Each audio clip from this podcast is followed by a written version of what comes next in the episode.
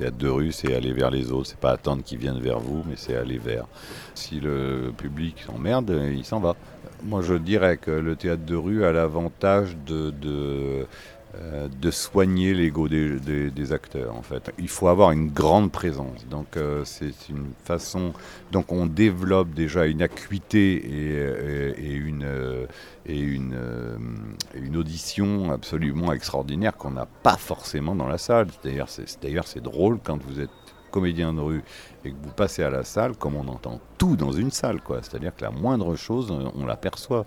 Donc euh, c'est assez extraordinaire ça. Mais justement, c'est en même temps d'être constamment euh, offert, donc c'est hyper généreux et en même temps très sensible, c'est-à-dire que tout ce qui se passe autour, on, est euh, très sensible à, ce qui se fait, ce qui fait qu'il y a un aspect nu en fait de l'acteur dans la rue que le quatrième mur empêche. Ce quatrième mur, finalement, c'est ça, c'est le fait qu'on habille, c'est-à-dire qu'un soupir, un silence, etc., il a du contenu.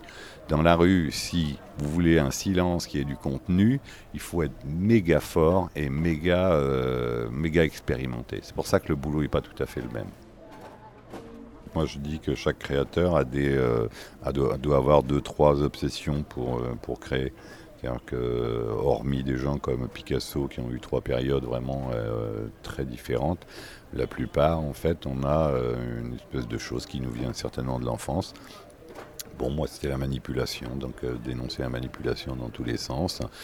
Manipulation, le, prochain, il traitera plutôt de la pub ou des choses un peu comme ça. Mais de, le, prêche, en fait, c'est quand même le libre arbitre, c'est d'avoir sa propre, sa propre, c'est de croiser ses informations, c'est de, de, fouiller, c'est pas de se reposer sur des acquis. Donc avec la notion du risque. Donc euh, ben, le mieux pour dénoncer, c'est, euh, quand même de faire et surtout de faire faire.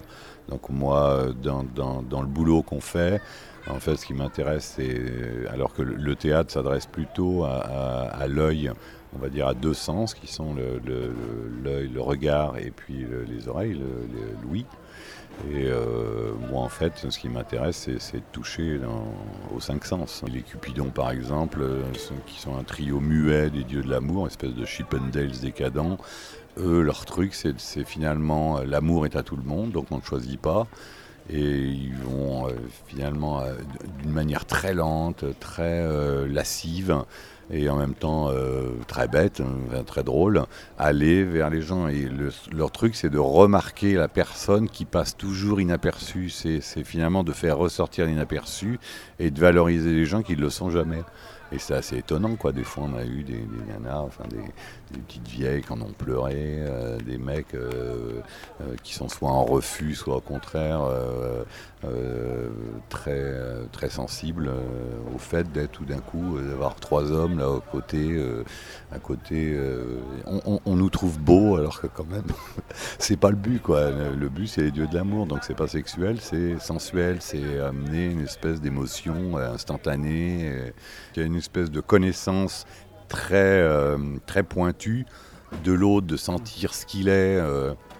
Euh, il y, a des, il y, a des, rôles, donc euh, en, finalement en deux, deux clins d'œil, enfin deux regards, on, sait la personne qu'on va choisir.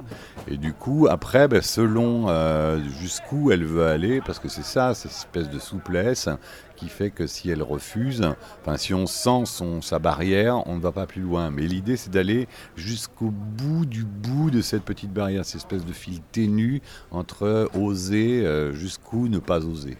Voilà.